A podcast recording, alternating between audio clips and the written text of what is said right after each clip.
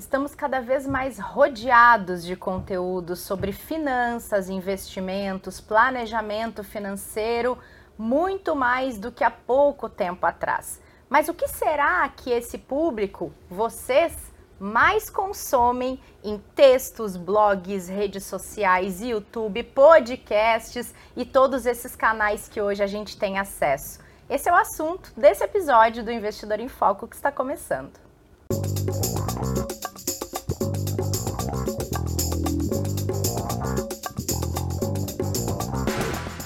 Bem-vindas e bem-vindos a mais um Investidor em Foco em áudio e vídeo que vai falar sobre o seu consumo de conteúdo, sobre planejamento financeiro e finanças. E a gente trouxe quem entende muito deste assunto, que é a inteligência financeira, um portal dedicado a falar sobre dinheiro, investimento, planejamento financeiro e organização financeira Anne Dias, é a editora, está aqui com a gente. Seja bem-vinda. Prazer enorme ter você aqui. Eu que agradeço o espaço. A gente vai falar bastante sobre educação financeira. Martinha e Ana estão comigo aqui. É um prazer falar sobre dinheiro. Super legal esse assunto, adoro. É, a é. gente também. a gente também adora, Anne. Então você está super em casa. Obrigada por aceitar nosso convite. Martim também está super em casa, né, super Martim? Super em casa, super em casa. Nem grande... entende desse assunto quase, né? Nem a sua praia. Nossa conversa do tempo todo. Não é? Oi, Ana. E eu só vou ouvir hoje aqui. Você, sim, olha ali, ó. Já quer, já quer sair não, do rolê, né? Não vai ser telespectadora, não. Bom, a gente é, é visível o quanto a gente está cercados de conteúdo por todos os lados, de canais por todos os lados e a cada momento surgem novos espaços, novas abordagens, novas formas de falar desse assunto dinheiro, né, Anne? É, o que, que mais chama a atenção de vocês na inteligência financeira quando a gente está falando desse crescimento do consumo? Já é visível lá para vocês que têm um, dois, dois, anos? Dois, né? Agora, em outubro de 2023, a gente está fechando dois anos uhum. de inteligência financeira. Algumas coisas chamam muita atenção da gente. É, e como é que a gente mede tudo na inteligência financeira? Então, quanto tempo a pessoa leu a matéria, se ela foi até o final da matéria, é, o que, que ela consumiu, se foi mais vídeo, se foi mais uh, texto. Mas tem um assunto especificamente que os nossos leitores gostam mais, que é como ter mais dinheiro. Olha, no bolso. Quem não gosta? É. é. Então, mas aí a gente foi medindo, né? Parece uma coisa meio boba, meio óbvia isso, porque é um portal que só fala sobre isso e naturalmente isso deveria ser o mesmo assunto, mas não é tão óbvio assim. Porque a gente também solta matéria sobre dívida, Sim. também sobre matéria sobre divórcio e como é que você se divorcia com dinheiro no bolso. E essas matérias vão bem, mas não tão bem quanto textos que mostram o que você deve fazer para ter mais dinheiro. Para ter, não para necessariamente para investir bem, por exemplo. É, aí o sonho da pessoa, Martim, fica a cargo da pessoa, que é uma coisa que a gente é, uhum. também defende na inteligência financeira, que é a gente te mostra o caminho. O final, o sonho, então, se é para fazer intercâmbio, se é para mudar de casa, trocar de marido, trocar de mulher, uhum. aí é uhum. problema do leitor. A gente mostra esse Me caminho. Ensina até dinheiro que eu decido daí o que, é, que eu faço. É, é. E para a gente também na inteligência financeira é óbvio que a gente pondera tudo, né? Então, por exemplo, a gente fala sempre da questão da caderneta de poupança, Selic mudando a cada 45 dias diminuindo, como agora, como é que isso afeta todos os investimentos de renda fixa e também renda variável, mas mais a fixa. Mas, para a inteligência financeira, nem caderneta de poupança é proibida. Uhum. Então, se você curte essa história, levando em consideração que ela não rende tanto quanto CDB, outros títulos, mas é da sua laia, é do seu perfil de investidor, de investidora, para a gente está tudo certo. Inclusive, um dos textos que mais bombaram na inteligência financeira é o, foi o lado bom da caderneta de poupança. Olha só. Tem, tudo tem vantagens e desvantagens. Claro, né? é como você falou, depende do perfil, do objetivo. Exato. E outra, da visão da pessoa é. para aquele assunto, né? É, Às vezes a pessoa quer a previsibilidade, Exato. aquele que é conhecido e acaba optando por aquilo.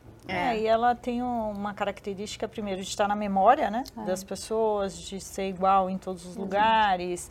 E, é, e pode ser uma porta de entrada, eu concordo É. com você, né? Acho que todos os produtos têm uma função. É. Obviamente que você tem alguns que vão trazer mais eficiência para o teu contexto é, de, de portfólio, mas eh, eu concordo com você. É, e até porque, Ana, a gente vai observando que a gente não quer ser professoral, Uhum. É, no sentido de que é, a gente determina coisas, você, se você não seguir essa receita de bolo, você estará ferrado. A gente não quer isso. Então a gente só quer mesmo mostrar esse caminho de educação é, financeira. E a decisão é sua. No fim do dia, quem decide esse, esse rolê do dinheiro é você. Mas a gente pondera. Então, fique de olho aqui nos BDRs da Apple, por que não? Acabamos de lançar uma matéria, soltar uma matéria falando de BDR de Apple, Martim, que foi bem, inclusive. É, MRV, a gente está falando hoje, por exemplo. Então, não tem. É dinheiro, não é proibido. A gente fala de criptomoeda, fala bem e pondera os riscos. Então, para a inteligência financeira, não tem assunto de dinheiro que é proibido. É, muito por conta disso, então, porque a decisão final é da pessoa. A gente preza muito pelo sonho é, das pessoas. E se. Ah, desculpa, vai lá. Não, eu, desculpa, pode. Depois eu. Eu ia trocar de assunto. Dois ou um. Não, eu só queria, então, então vou, vou, vou pegar. É sobre, eh, você falou aí da, do BDR da Apple, falou do MRV, falou de algumas coisas que são bastante diferentes mesmo, né? Queria falar um pouquinho sobre o público. Até que ponto eh, você vê mais eh, clientes preocupados em planejamento financeiro ou aquele cliente que está preocupado em operar a bolsa de uma forma mais ativa, mais dinâmica, no dia a dia, aproveitando distorções de preços? A gente, o nosso público, leitor, Martim é nosso colunista, acabou de entrar para a equipe da inteligência financeira com belos, já fez dois textos para a verdade. gente, muito legais. Tem lá o nome dele, é só entrar e todo mundo consegue ler. Nosso público são homens e mulheres, é muito meio a meio, assim. 60% homem, 40% mulher, dependendo do mês, enfim. É, mas, é, Martinha, o nosso lema é o planejamento financeiro. Então, o curtíssimo prazo, o investimento de curtíssimo prazo, não é muito nosso foco. A gente até eventualmente fala sobre isso, a gente não. A gente até fala de, de fazer trade, né, de comprar e vender num curto espaço de tempo, raramente é assunto, a gente resvala por esse assunto, porque o nosso foco é o planejamento, é a educação financeira. Então, o foco da inteligência financeira está no médio e longo prazo que você sabe muito bem que médio prazo no Brasil é qualquer coisa acima de oito meses, né? É, é, então, para o cara já e para a menina já se planejar, se ele tem aquele sonho, então como é que ele faz para poder concretizar aquilo num espaço de tempo Perfeito. que ele se sinta e ela se sinta confortável, Perfeito. entende? Então, o nosso público é a gente tenta dentro da nossa educação financeira, Martinha e Renata, é fazer com que ele entenda esse planejamento no médio e longo prazo. É isso que vai sustentar a carteira, o portfólio dele, os investimentos dele. Então, as- essas, essas receitas de bolo, assim, muito rápidas, assim, faz isso que você ganha dinheiro, faz... A gente olha com certo hum, uma distância. Não, perfeito, perfeito. Mas, repito, se o leitor quiser tradar, é risco dele, ele aceita, ele abraça Claro. isso e, e vai em fundo. Ainda dentro da- da- do tema que você disse que é bastante procurado, as pessoas pensam mesmo em maneiras de aumentar a renda delas, né? Que, que eu acho que sempre quando a gente até fala eh, de planejamento financeiro, por mais que a gente diga que a variável de controle são os gastos, a pessoa quer ter a variável controlável do, da renda, né? Eh, que tipo de matérias, por exemplo, que tem sobre isso? Minha, É, você sabe que a gente está fazendo uma série, por incrível que pareça, que se chama Quanto Rende? sei. E aí é, tem para todos os gostos, todos os bolsos. Então, quanto rendem mil reais na poupança? Tá lá na inteligência financeira, porque eu tenho um público para isso. O cara quer saber quanto que dá mil reais na poupança. E também tive quanto rende um milhão de reais, um milhão e meio. A gente soltou ontem com o lançamento da Fazenda, que o vencedor vai levar um milhão e meio. Quanto rende um milhão e meio de reais? É, então, essas coisas de quanto rende, que é materializa, né? que materializa e que o cara tem uma perspectiva. Quer dizer que se em vários prazos, né? Um ano, 5, 10, 20, 30 anos. Quanto rende esse dinheiro na previdência privada, em fundos imobiliários? Nosso leitor quer muito saber sobre fundo imobiliário, Ana. Por incrível que pareça. É um novo perfil, porque ah, no- o nosso leitor, ele é um cara jovem, ele tem ali 30 e 40 e poucos anos, que a gente considera um cara jovem, né, Martinha? Assim, pra Bebê. mim é o meu, quase meu filho. Eu acho Na minha uma idade, criança. eu também acho, para mim tá ótimo. Mas do ponto de vista de investimento, o cara que começa a investir, né, Martim, com uhum. 30 anos, uhum. né, é uma benção, né? é, né? O cara sim. que começa cedo, né? No primeiro emprego ele já guarda ali 5, 10%. Então, e essas matérias do quanto rende, a gente sempre leva o cara até 20, 30 anos para ele pensar no longo prazo, uhum. para ele fazer um bom planejamento financeiro. E para ele ver, a gente compara os títulos, sabe? Então, quanto rende 100 mil reais num FI, no CDB, numa ação da Petrobras, tem para todos os gostos. E aí ele consegue ter uma visão e aí ele entende. E a gente tem medido esses textos, então a gente tem visto, são textos longuíssimos. Muitos dos nossos leitores leem pelo celular. Você que escreve para a gente é bom uhum. você saber, facilitar Não, a vida do, do, do pessoal que lê. A gente percebe por dados, a gente mede tudo, a gente percebe que os caras vão até o fim do texto. É incrível. Uhum. Textos com contas, com juros compostos, complicadérrimos. E eu tenho uma equipe lá de nove repórteres e eles escrevem gostoso. Não sei se se fui clara, assim, Não, é mas... É super, super importante é, isso, né? Porque é, tem que ser algo palatável. Porque, é, no fim isso. das contas, qualquer informação hoje briga, ocupa espaço, inclusive, com coisas de diversão, né? Exato. É. Então, essa que é a, a grande questão. A disputa é gigante, é claro. Né? E a informação, ela precisa estar contextualizada, contextualizada porque aí gera mais interesse e engajamento, claro. né? Exato. Se você consegue trazer exemplos que são exemplos objetivos, que você consegue materializar, primeiro que você desperta gatilhos importantes, né? É, outro dia eu vi uma simulação super interessante. Ah, se você guardar é, 100 reais por X anos aplicados a uma taxa tanto, quanto que você vai ter lá Isso. na frente? Então, sei lá, o montante ultrapassava um milhão e meio, sendo que você desembolsou apenas 180 mil. Então, assim, isso ah. traz uma percepção de esforço e recompensa tão grande para as pessoas que esse tipo de informação tende a capturar e gerar um interesse por isso inclusive para se alongar na leitura, é, né? Que a gente está concorrendo com TikTok, com, Big, com a Fazenda. Claro. Então, se o cara não escreve gostoso, não uhum. escreve leve, é. e é sobre dinheiro, então assim, né, tem tudo para dar errado essa história, né? Tem tudo contra a gente. E eu te garanto que dá certo, assim, do jeito que se escreve, objetivamente, é, com as melhores imagens, com gráfico, com rede social ajudando, aportando a gente ali. Então não é só a estratégia da inteligência financeira não é só uma coisa, né? Ela é 360, sabe? É, então daí por isso que vem dando certo. Então a gente está fazendo dois anos agora em outubro é, entre os seis maiores players, os maiores concorrentes desse mercado de conteúdo. Então a gente está pau a pau com os maiores é, é do mercado. Acabamos de nascer, né? Então não tinha recorrência nenhuma. Uh, e muito focado assim no que as pessoas buscam no Google. Então a gente tem uma equipe dentro da inteligência financeira que fica, que me manda a cada 30 minutos, que me enlouquece a cada 30 minutos, me mostrando o que, que as pessoas estão buscando, Martim, dentro do Google, dentro dos, dos buscadores, Ana. O que é muito bom, então aí a gente filtra isso. Então as pessoas agora querem saber, sei lá, qual é o salário da Bruna Marquezine com o filme do Besouro Azul. Uhum. As pessoas querem saber isso. Ana, elas querem saber quanto que ela Olha, ganhou. também quero, vou pesquisar aqui. Você vai achar. Logo mais na inteligência financeira que a gente está só achando estranho os números ali que a, que a imprensa está divulgando e a gente checa tudo. E, e, as pessoas querem saber isso, então a gente já, já sai na frente, já a Bruna Marquezine está ganhando isso, isso é certo. A gente foi, a gente está do colo da Bruna Marquezine para trazer essa informação para o leitor. Agora, que, que isso interfere no, no seu dia, Martim, saber se a Bruna Marquezine ganhou um ou dois? Nada. Porém, a gente, atenção, esse é o pulo do gato da inteligência financeira. A gente escreve de um jeito que isso interfira no teu bolso. Ou que te inspire, uhum. que você olha e fala, a Bruna Marquezine fez isso e chegou nisso, então por que, que eu não posso fazer Z e chegar em A? Isso tem que inspirar o cara. O cara uhum. tem que olhar aquilo e falar, se é possível, eu consigo. Uhum. E como você vai fazer isso? Então, nossos textos têm a Ana ganha tanto, a Ana Leone ganha tanto, o que, que você pode fazer para chegar neste valor ou algo aproximado? Aonde você investe para ter esse dinheiro é, mais ou menos parecido? Uhum. A gente fez isso com um texto do Neymar, que foi contratado agora pela Arábia Saudita. Uhum. Acreditem vocês ou não, uhum. o texto que mais bombou e não era por conta só do salário dele, que era toda a imprensa deu e a gente também deu. Mas o que, que a gente fez diferente?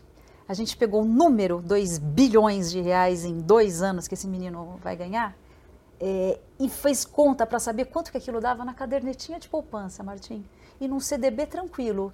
Digamos que ele queira ganhar, que o Neymar tenha a grande sacada de ganhar dinheiro com juros brasileiro, juros brasileiros, que são um dos maiores do mundo ah. e está tudo bem uhum, e é sensacional. Uhum. Vamos surfar nessa onda. E a gente fez essa conta, a gente soltou nas nossas redes sociais, linkando para o texto e bombou. Então, e como é que você se inspira nisso e o que, que dizem os planejadores sobre essa estratégia do cara? Uhum. Não, e acho muito legal uma coisa que você estava falando. É, o investimento é uma coisa muitas vezes tão intangível e cheia de poréns e de dependes, né? muitas vezes uma pessoa vai perguntar para o especialista, vai perguntar para o planejador, vai querer saber onde eu invisto o dinheiro que eu ganhei. Depende de uma é. série de coisas, né? A gente fala disso o tempo todo aqui. Acho que para os leitores que conseguem enxergar um pouquinho do que esse depende quer dizer com exemplos ali comparativos de coisas comparáveis, obviamente, a gente sabe que tem por aí um monte de coisa que não dá para comparar. Mas no caso do que vocês estão fazendo, a pessoa consegue sentir um pouquinho do que é, concreto pode ser feito Exato. com aquele dinheiro. Acho que ilustra um pouco uhum. do, do, do, que é intangível quando se fala de investimentos, né? Não, acho que é exatamente isso. É, é muito legal. E acho que é, tem to, toda uma dinâmica aí de, de, de, de tentar é, projetar as rentabilidades que exige também uma, uma quantificação importante também, né? Então, é, obviamente, isso não é trivial, né? A gente vem trabalhando há muitos anos sobre como projetar as rentabilidades, né? Entra no aplicativo do Ion, por exemplo, e vê quanto que vai dar o teu dinheiro. Hoje, hoje a gente tem um pouco isso nas suas aplicações, né? Projetados, quanto que vai dar a tua, tua carteira de investimentos, a carteira recomendada. Então, tem várias coisas que a gente pode, inclusive, passar a publicar aí com vocês. Queremos muito. A gente faz. Ah, já fazendo negócio. É, é. ele já está ele tá, tá alinhando pauta já, com a editora já, já. A gente quer. A gente faz mais ou menos todo o começo, até o dia 10, é, as, as grandes pagadoras de dividendos, uhum. que é outro texto que vai bem lá. E é um tema que está bem em voga, né? Eu acho que muito. tem muito disso sobre essa questão, essa questão da renda passiva. Isso. Ah, sim. Que, que eu acho que ela, ela, na verdade, ela é muito próxima do que a gente fala do que a renda da aposentadoria, né? uhum. né? Quando a pessoa para de trabalhar, portanto, de alguma forma ela passa a precisar de uma renda passiva, né? Só que quando você fala renda passiva é uma coisa que remete a viver bem tranquilamente. Quando você fala de aposentadoria parece que está falando de colocar pijama né, e chinelo dentro de casa todo dia, né? Então, às vezes, como você coloca, e isso obviamente é uma questão super importante dentro, dentro do jornalismo, dentro da educação financeira, mas como você escreve, como você coloca um determinado ponto, é super importante, que é exatamente isso que você estava falando, né? Né, Renata? É, eu acredito que tem dois, dois aspectos importantes quando a gente está falando de levar informação. Um é o, é o conteúdo em si, na verdade são uhum. três, né? O conteúdo em si. Uma é a linguagem que você usa, e aí eu acho que nesse aspecto é, contribuição, contribuições como a do inteligência financeira é super importante, porque você tem uma linguagem que ela é, se conecta, ela é fácil de entender, porque a gente sabe que no nosso mercado o que a gente adora fazer é complicar né, é. A, a, o negócio. É, e um outro é a abordagem. A abordagem é muito interessante. Então, esse exemplo que você traz é uma abordagem diferente para um mesmo assunto, é. para uma mesma temática. A partir do momento que você consegue abordar de uma maneira diferente, a captura pelo leitor acaba sendo mais interessante, é. né? Então, é, é, aposentadoria, até pela origem do nome, né? Nos aposentos. Exato, é. exato. Ah, vou lá, vou me aposentar, vou para os aposentos lá do fundo, Exatamente. lá. a gente, é, e também, Ana, assim, na inteligência financeira, a gente não tem tom professoral, uhum. então... Da, é, a gente trata o leitor, obviamente, quase que de igual para igual talvez a gente esteja numa maratona de corrida de 42 quilômetros, talvez a gente esteja no quilômetro 10 e o leitor no 8. Uhum. A gente só ilumina os próximos passos do leitor. A gente sempre atenta para o perfil do cara que está lendo a gente, então não adianta eu dizer que o Bitcoin está bombando se o cara ele curte um CDB, ele gosta no máximo de, uma, de um fundo imobiliário, é, então a gente respeita muito o perfil desse investidor e dessa investidora. Como é que vocês identificam? É inteligência artificial por trás, sim, algoritmo? Sim, Como é sim, que vocês identificam sim. A gente ainda vai melhorar muito essa, essa parte. A gente está fazendo estudos aprofundados sobre isso, Renata, mas a gente consegue mapear quais caminhos o leitor está seguindo dentro da gente. Então eu sei pelo seu IP o que, que te atrai, uhum. o que, que você está lendo que você fica. Então, se você está lendo matérias mais sobre CDB, menos multimercado, menos uh, debentures, eu já identifico que você tem um perfil mais uh, moderado, um...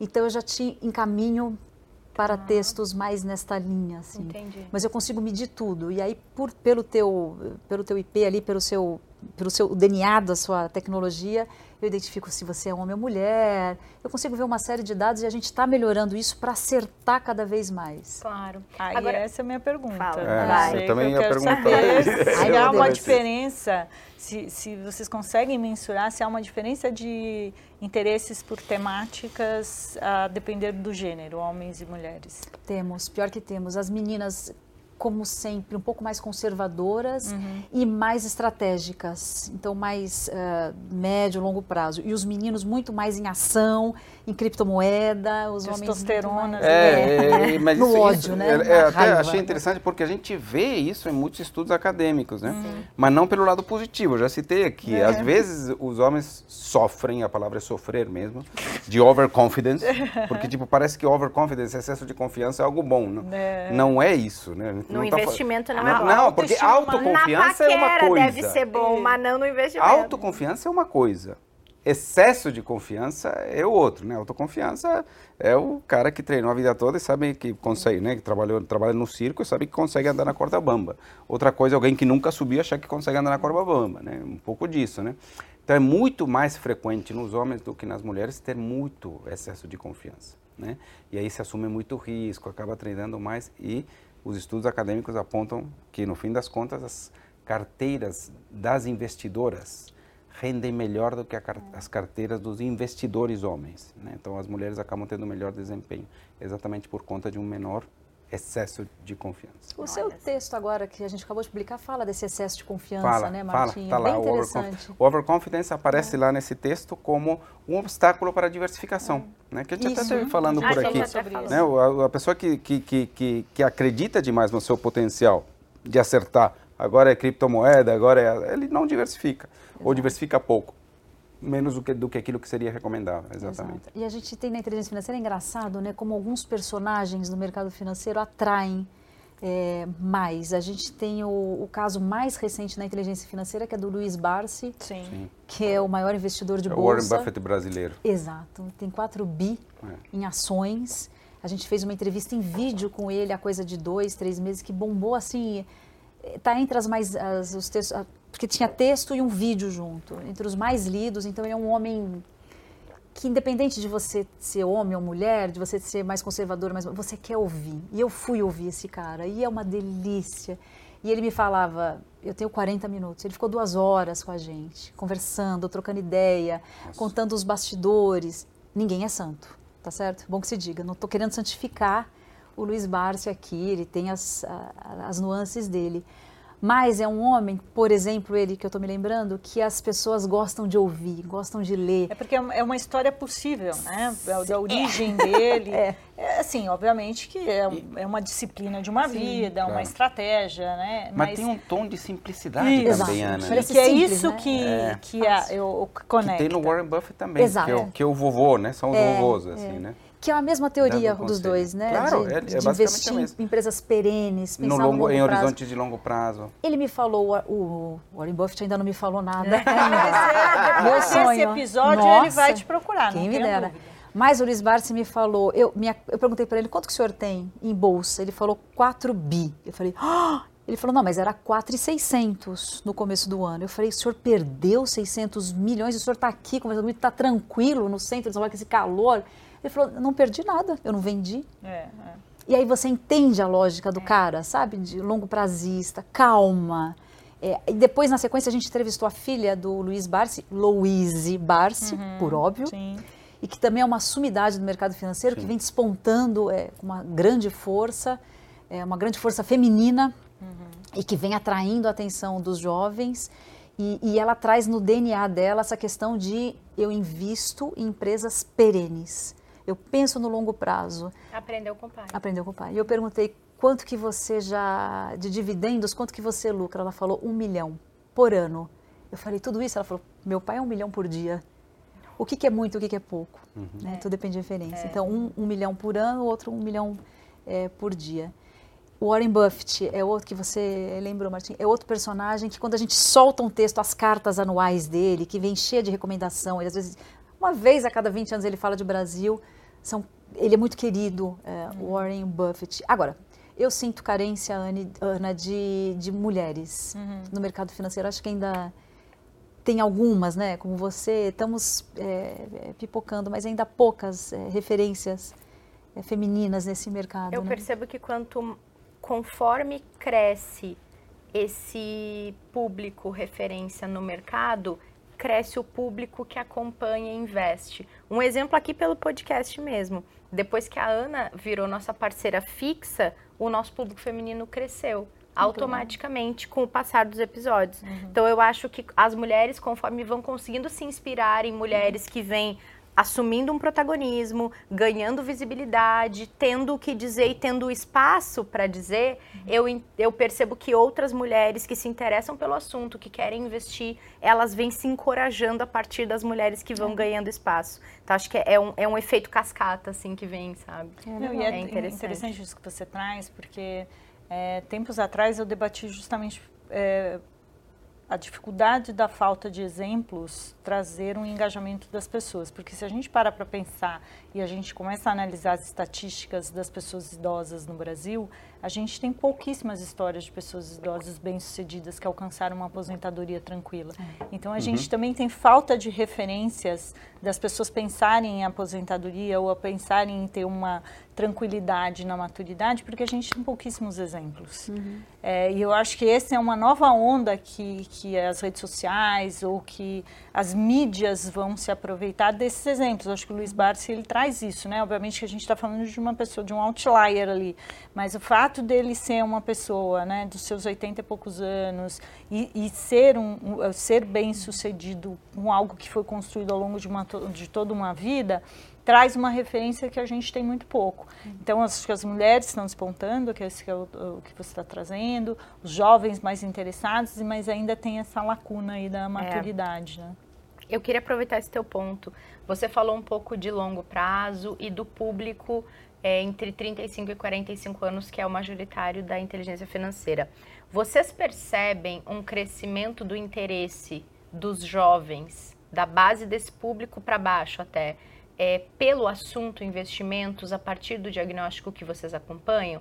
Minha pergunta é porque a gente fala muito aqui sobre o longo prazo na perspectiva de que é mais difícil para o jovem que está vivendo o imediatismo, uhum. que não está eh, tá ainda começando a pensar no que vai ser da sua profissão, começando a receber salário, dele pensar no longo prazo e aproveitar o tempo a seu favor para começar a investir mais cedo, né? E o quanto é difícil despertar essa consciência no jovem uhum. e quanto se ele soubesse lá na frente que se ele tivesse feito lá atrás ele precisaria de tão menos. É. E isso não é tão convencional ou tão simples, né? Vocês percebem no público um pouco desse desse crescimento? Ou? Muito. Os jovens estão muito antenados a tudo, né? Tem o tal do FOMO, né? Que é o cara que quer entender de tudo ao mesmo tempo agora.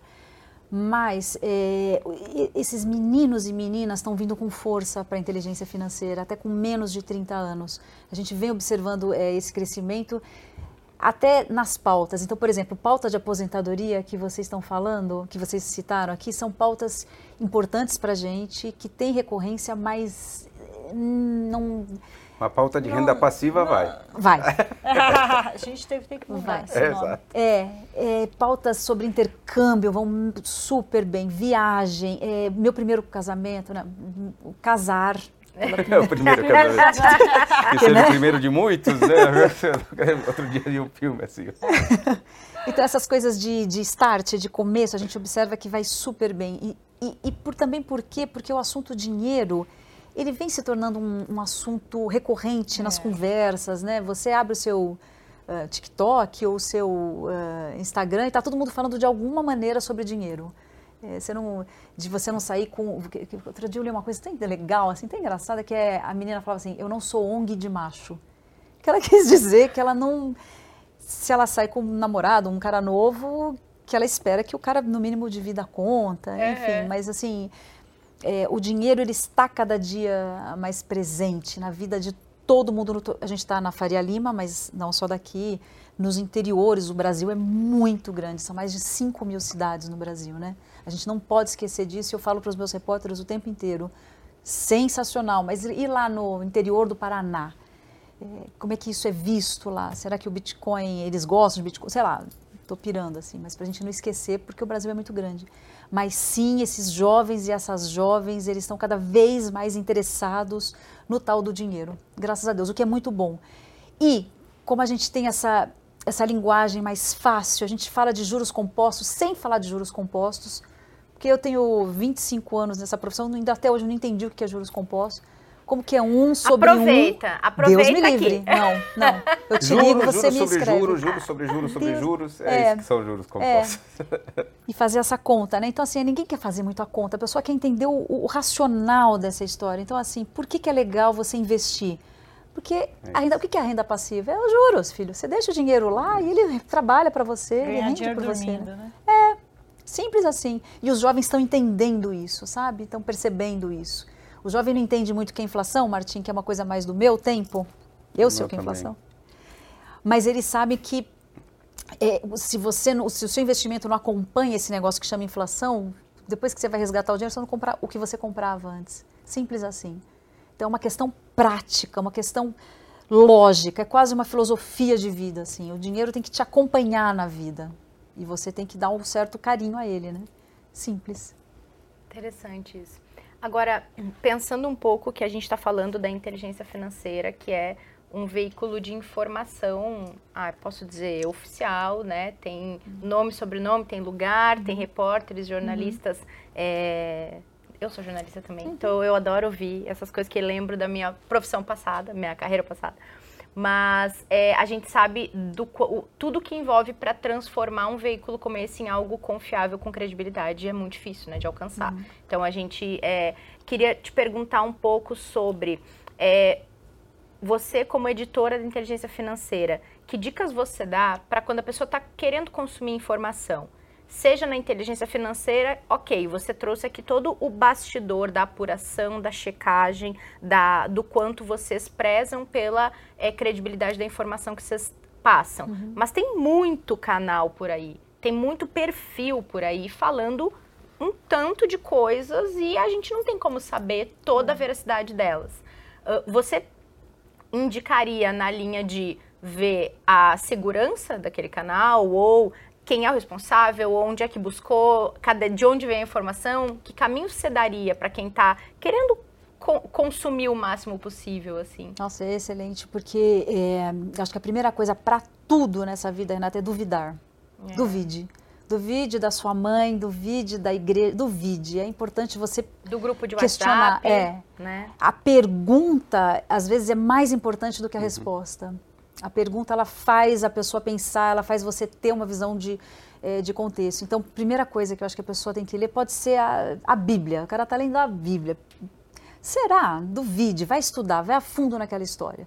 Então, acho que o cara tem que duvidar de tudo. A pessoa é importante eh, você trazer a- a- os questionamentos à tona. A dúvida é importante. E é muito difícil você duvidar porque a gente às vezes é, não foi, dependendo de onde você estudou, é, você não foi muito instigado, forjado para duvidar. Você foi forjado para aceitar. Então duvide. Está lendo lá um título da inteligência financeira, assinado Anne Dias. Duvida do meu título. Questiona, pergunta, pergunta para o texto. Mas por que, que 1% de 100 dá 1 e não dá? Pergunte, pergunte para a matemática. Isso é a primeira coisa, pergunte. Outra coisa que eu acho, Renata, é assim, é, não acredite em, é, em- em garantias. É, nada é garantido, nada, nada. Não há garantias em mercado financeiro, né, Martim? Muito menos. Perfeito. Então, é, até caderneta de poupança que tem lá as contas e que mais ou menos você sabe, renda fixa, que como o próprio nome diz, mesmo o pré-fixado que você sabe ali, mas tem a marcação a mercado. E que você pode perder para inflação, eventualmente. Sim, e amanhã ou depois todo mundo pode comprar mais papel, ou vender Claro. mais papel, e aquele título muda o- a cotação e mesmo os dividendos. Então, assim, nada é garantido, nada, nada. E isso é bom, isso não é ruim, é uma coisa bacana para você saber. Então, porque aí você já olha para o mercado financeiro com outros olhos, assim, os olhos da dúvida e os olhos de que, puxa vida, não há garantia. Posso Pode falar. completar uma Claro, coisinha só? sim. Acho que a gente chegou a falar aqui em algum é. momento de que, isso que você falou era uma coisa que eu falei de um jeito meio diferente, que era assim, o mundo dos investimentos ele não é determinístico, Ótimo. ele é probabilístico. Excelente. Ou seja, a gente tem que olhar para ele e qualquer número, e é o que você está falando, como uma distribuição de coisas possíveis, onde no máximo eu consigo te dizer aquilo que é mais provável. Uhum. Mas é difícil de eu te dizer exatamente. Qualquer projeção econômica, qualquer indicador sendo projetado, o índice Bovespa, quanto vai estar a Selic, tudo isto são probabilidades. Uhum. Um mundo de probabilidades. Nada é certo, nada é definitivo. Graças a Deus, né, Martin? É. Eu acho isso tão rico, assim, quando você questiona e você duvida e nada é seguro. Você não tem. Porque, de, mas nem teu casamento é 100% seguro. Você tem certeza que você vai estar casado com essa mesma pessoa daqui a 30 anos? E agora? Não sabemos, né? linda. Sabemos se amanhã vai chover? Não sabemos. Nada é, nada é 100%. Uh, não tem resposta eh, definitiva, né? E no mercado financeiro, ou menos ainda, né, Martim? Você que está dentro desse negócio, você sabe disso. Então, acho que quando a pessoa for escolher, eu, eu, Anne, eu leio tudo, mas eu não consigo ler tudo de tudo. Então, eu leio, eu abro a minha, meu computador, nas abas lá tem todos os meus concorrentes e os mais importantes internacionais que o inglês é, financeiro internacional é um, um, pouco mais complexo, né? Mas está lá aberto. Porque se acontecer alguma coisa, se o, o Jorge Soros morrer, eu sei que ele morreu porque o New York Times está dizendo, enfim, importante para mim.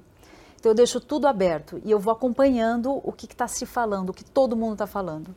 É, eu não deixo de ler nada, porque... Mas não necessariamente você acredita em tudo. Eu duvido até do que está na inteligência financeira. Uma coisa que você falou que eu acho que é importante também como dica para quem consome conteúdo financeiro de investimentos é, inclusive, é, a pessoa leu em algum perfil, em algum canal que seja, algo muito diferente do que ela está habituada a ler, a consumir, algo talvez meio curioso demais. Vai ver se tem em outro lugar a mesma informação, né?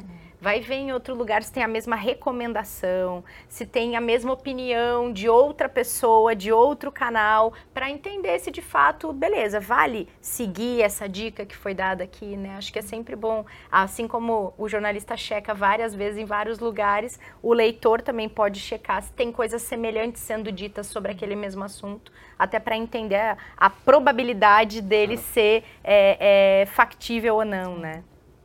É, eu acho que é o despertar um senso crítico, né? Isso é, é uma coisa importante, super importante. Da gente é, ler aquilo e né, o que você está adjetivando como dúvida é de você despertar. Uhum. Poxa, mas será? Deixa eu ver. Será que isso realmente se conecta comigo? Será que isso faz sentido? Não faz sentido?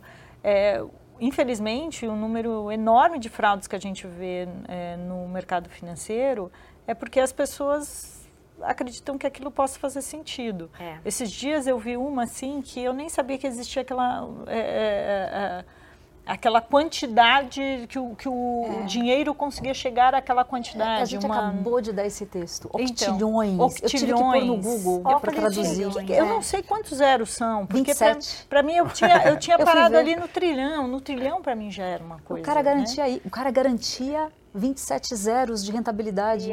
E, e então, assim.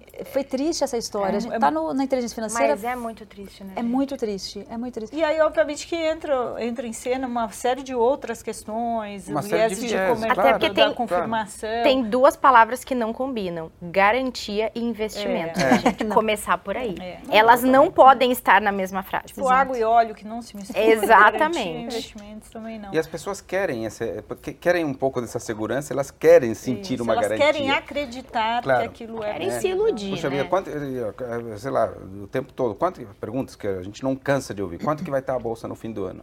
Quanto que vai estar o, o dólar, dólar, não sei das quantas. É. A bolsa e o dólar são os favoritos, né, geralmente, né? É, mas é isso que a gente está falando. É, a, a resposta honesta é acredito que pode ser isto, mas isso pode variar. Novamente é o probabilístico, novamente isso, né? Então... Mas você sabia que esses dias eu recebi no, no, no meu Instagram é, um jovem, depois eu entrei no perfil dele para ver, era um garoto super novo, seus 20, 20 e poucos anos, e ele falou assim, olha, eu preciso investir em alguma coisa em que eu consiga dobrar o valor em seis meses, Nossa, porque eu acabei de perder dinheiro, acho que ele tinha investido em alguma coisa, perdeu, e ele precisava recuperar aquele recurso de algum jeito.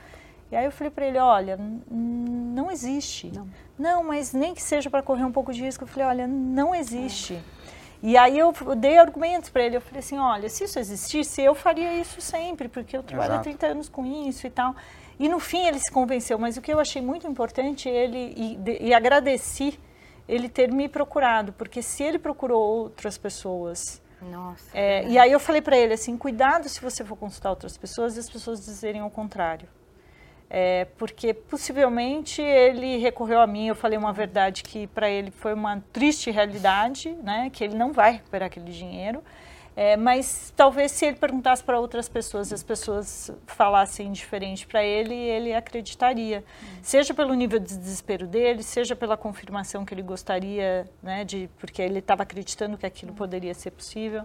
Mas isso mostra a vulnerabilidade que as pessoas têm quando elas são acessadas por informação. Né? E veja que interessante, porque existe uma dificuldade de comunicar aquilo que é o risco.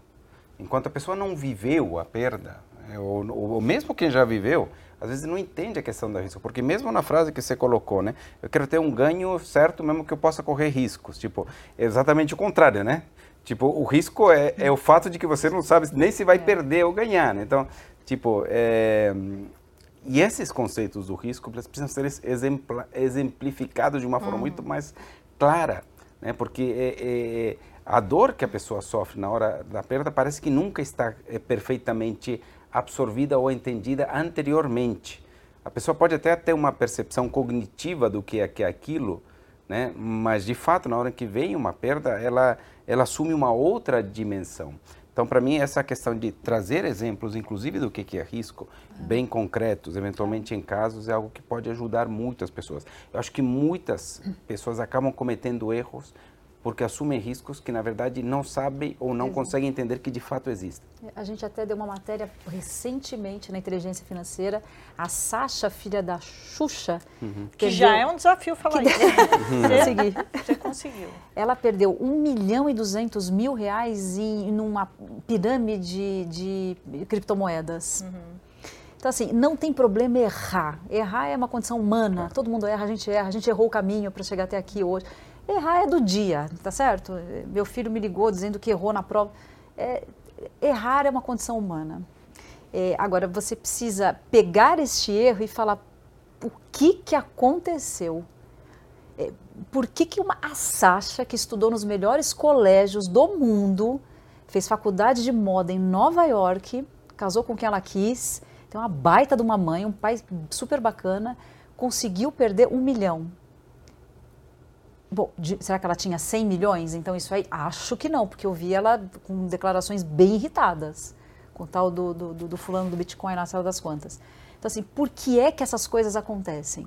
É. É, e tentar aprender ali, de alguma forma, a não errar como elas, né? Como é, aprender golpes, com os erros do outro. É, que é melhor, né? Que é muito melhor. Você sabe quem perdeu muito dinheiro numa pirâmide financeira? Foi ah. Isaac Newton provavelmente um dos dez seres mais inteligentes Sério? que já passou pela Como face da Terra. Nessa? Ele caiu. O caso da, da Salt, Salt Sea Company. Era uma, era uma empresa dos mares do sul, né, que era um, era, no final era um golpe que operava em que iam liberar o monopólio das colônias espanholas. Vai. Era uma empresa inglesa. E aí teve essa, uma bolha e no fim das contas ele entrou nessa bolha. É, o, a, o, primeiro registro de pirâmide foi de uma mulher, inclusive. É verdade. Lembra? Já falamos sobre a isso. Gente escreveu uma matéria isso. sobre isso, né, uma coluna sobre isso em 1890. É, o Ponzi veio muito tempo depois, é. mas mostra o quanto a temática é uma temática sensível e quanto as pessoas, por essa sensibilidade do tema, as pessoas ficam vulneráveis. É. Né? A gente tem um programa também, na, tem um, uma, um, programa de entrevistas na inteligência financeira que se chama Visão de Líder. E como o próprio nome diz, a gente mostra como pensam os grandes líderes. Então a gente só entrevista CEO. Então com a gente já teve o CEO do Boticário, já teve da Suzano, Roberto Setúbal, Pedro Moreira Salles também já estiveram com a gente, a Luiz Helena Trajano, enfim, já foram 13 nomes pesados. Está é, indo agora para o Arcaíto Maia. Então, assim, só no maço.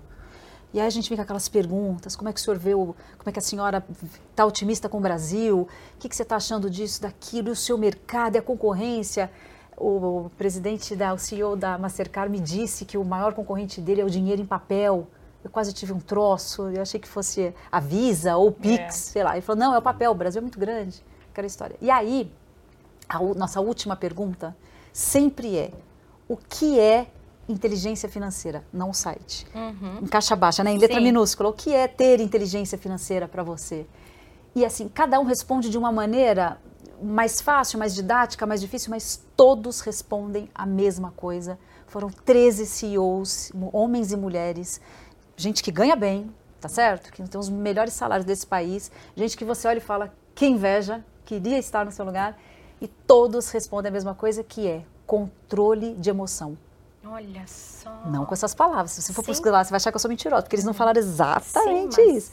Mas a tradução, que é o meu papel, então o que, que, se é, o que, que é inteligência financeira para esses homens e mulheres que têm os melhores salários, os melhores cargos? A presidente da SAP acabou de falar isso para a gente também, Cristina Palmaca. Você precisa controlar a tua emoção.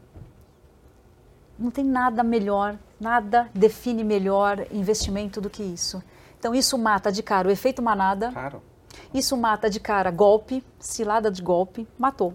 Então assim, é, ganância, Excesso de confiança. excesso de confiança. Você sabe que essa foi a resposta do Warren Buffett, Ai, inclusive. tá você não entrevistou ainda, mas capaz quando Calma. você perguntar, Terminar, perguntaram pra que ele vai responder. perguntaram para ele, e aí, como é que você episódio?" faz para ganhar tanto dinheiro com os seus investimentos? Ele falou, bom, eu só tento ser otimista quando está todo mundo em Isso, pânico e cauteloso quando está todo mundo eufórico. Exato. Exatamente, exatamente. Isso define e aí você quando você controla a tua emoção, nossa, que vontade de ganhar dinheiro no pós-fixado, sei lá das quantas, no- nas CDBs incentivadas, que eu nem sei direito o que é isso, nas debêntures incentivadas, desculpa. Quando você controla a sua emoção, e vo- isso serve para tudo, sabe? Até para eu tenho um filho adolescente, a vontade de matar é diária.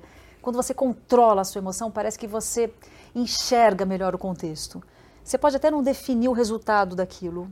Meu filho vai querer sair na sexta-feira e eu vou controlar a emoção para não matar ele, ele pode até sair.